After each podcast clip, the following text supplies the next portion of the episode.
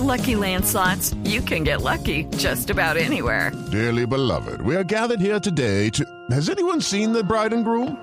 Sorry, sorry, we're here. We were getting lucky in the limo and we lost track of time. No, Lucky Land Casino, with cash prizes that add up quicker than a guest registry. In that case, I pronounce you lucky. Play for free at LuckyLandSlots.com. Daily bonuses are waiting. No purchase necessary. Void were prohibited by law. 18 plus. Terms and conditions apply. See website for details. Boombox. Hola, les habla su capitán. Hoy vamos a volar a la estatua de Zeus en Olimpia. El clima y el tiempo es bueno. Alisten sus audífonos para disfrutar del podcast presentado por Teresita Aya. Bienvenidos a bordo.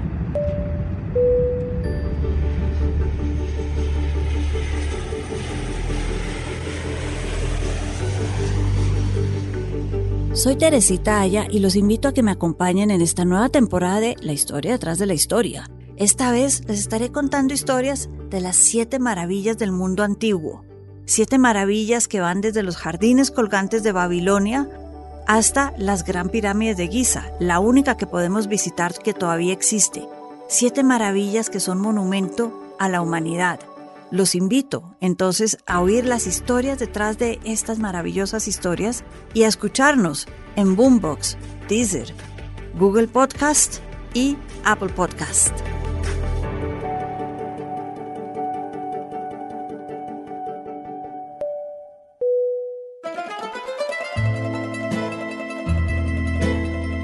En el episodio de hoy hablaremos de la última de las siete maravillas del mundo antiguo.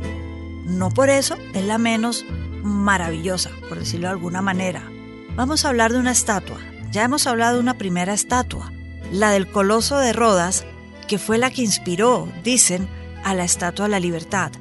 Hoy hablaremos de una estatua que a diferencia de esas fue construida en madera y luego recubierta en marfil principalmente y oro.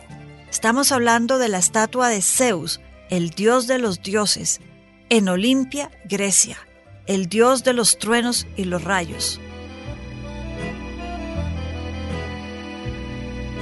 La estatua de Zeus, quien en la mitología romana se conoce como Júpiter y Zeus en la griega, fue una estatua construida por el escultor griego Fidias, muy famoso en su momento, quien también esculpió la estatua de Atenas o Minerva, diosa de la justicia, la ley y las artes, en el Partenón griego.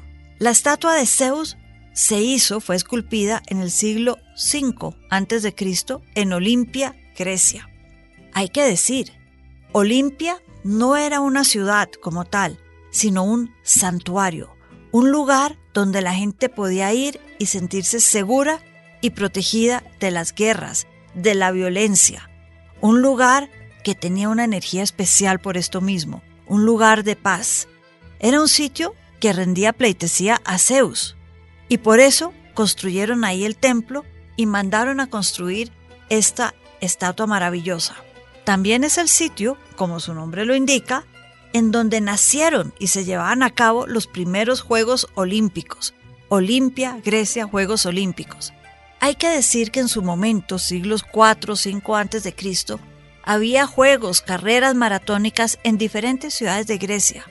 Y con la construcción del templo y sobre todo de la estatua a la que la gente quería ir a visitar y rendirle pleitesía, Olimpia se consagró entonces como el sitio de los Juegos y por eso hoy los llamamos olímpicos.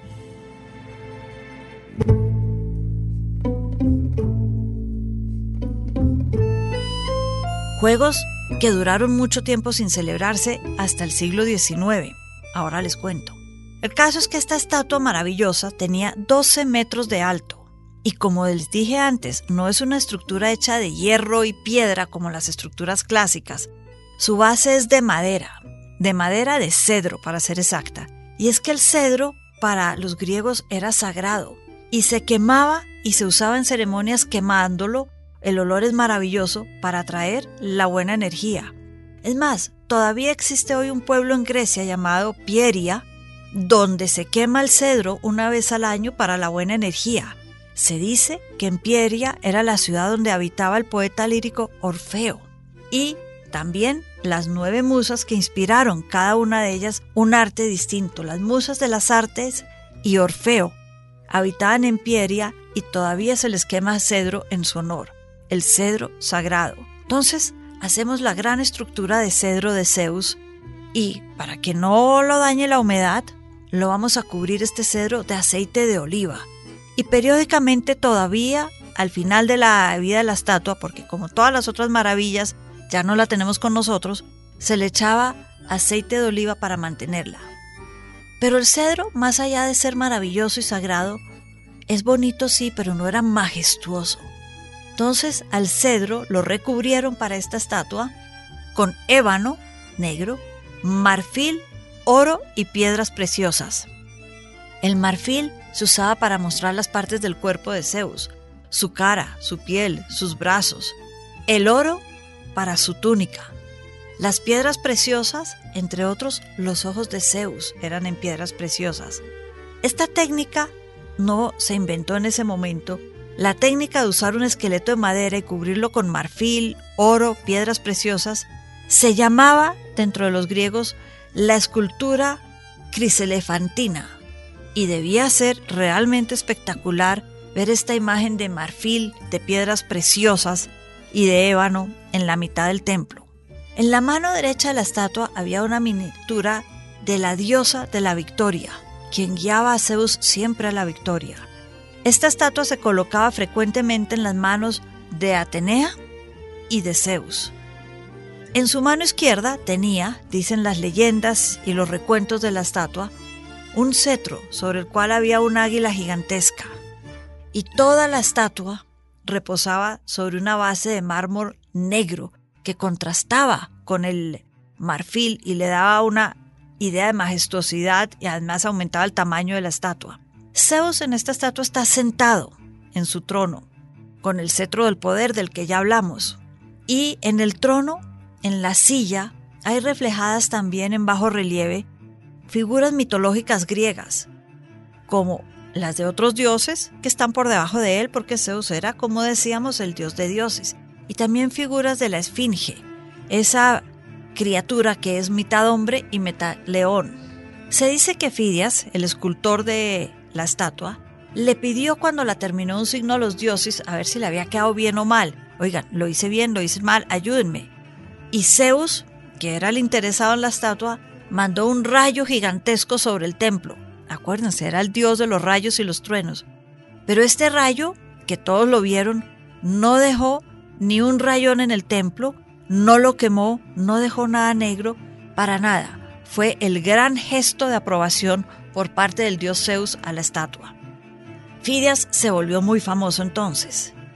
Y su taller, ese sí lo encontraron los arqueólogos en el siglo XX, en lo que era el taller de Fidias, y encontraron varios de los instrumentos que se cree se usaron para construir esta magnífica estatua. Y también entre las cosas que encontraron y que hace pensar que sí era el taller de Fidias, es muy al estilo de los souvenirs del siglo XX y la época moderna, un vaso para tomar vino marcado en griego propiedad de Fidias. Entonces era el taller de Fidias el gran escultor. El templo en honor a Zeus, donde estaba esta estatua, fue destruido en el siglo V de nuestra era.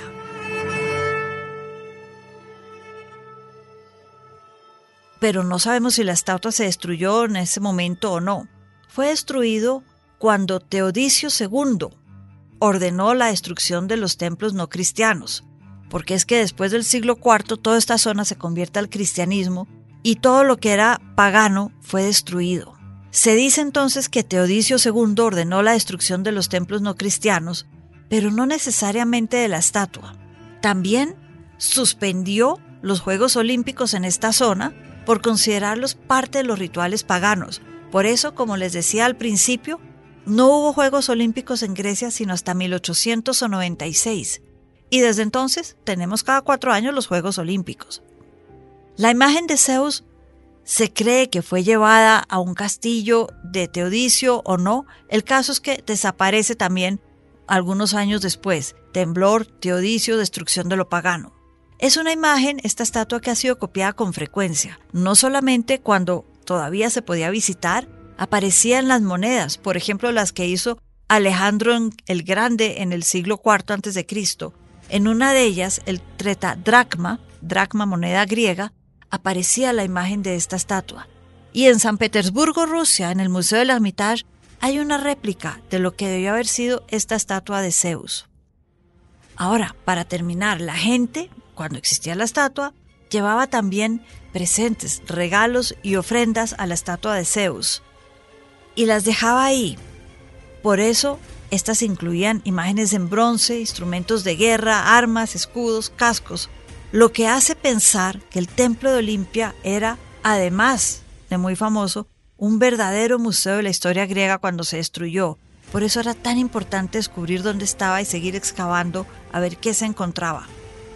Las siete maravillas del mundo, de la cual solo podemos visitar las pirámides en Giza, las otras seis han sido destruidas por temblores, por movimientos eh, de guerra, por los cristianos cuando llegó el cristianismo a la zona, nos muestran un mundo majestuoso, fastuoso, un mundo que era imponente en su tamaño, en su cultura, imperios que realmente fueron clave para lo que es el mundo occidental de hoy en día.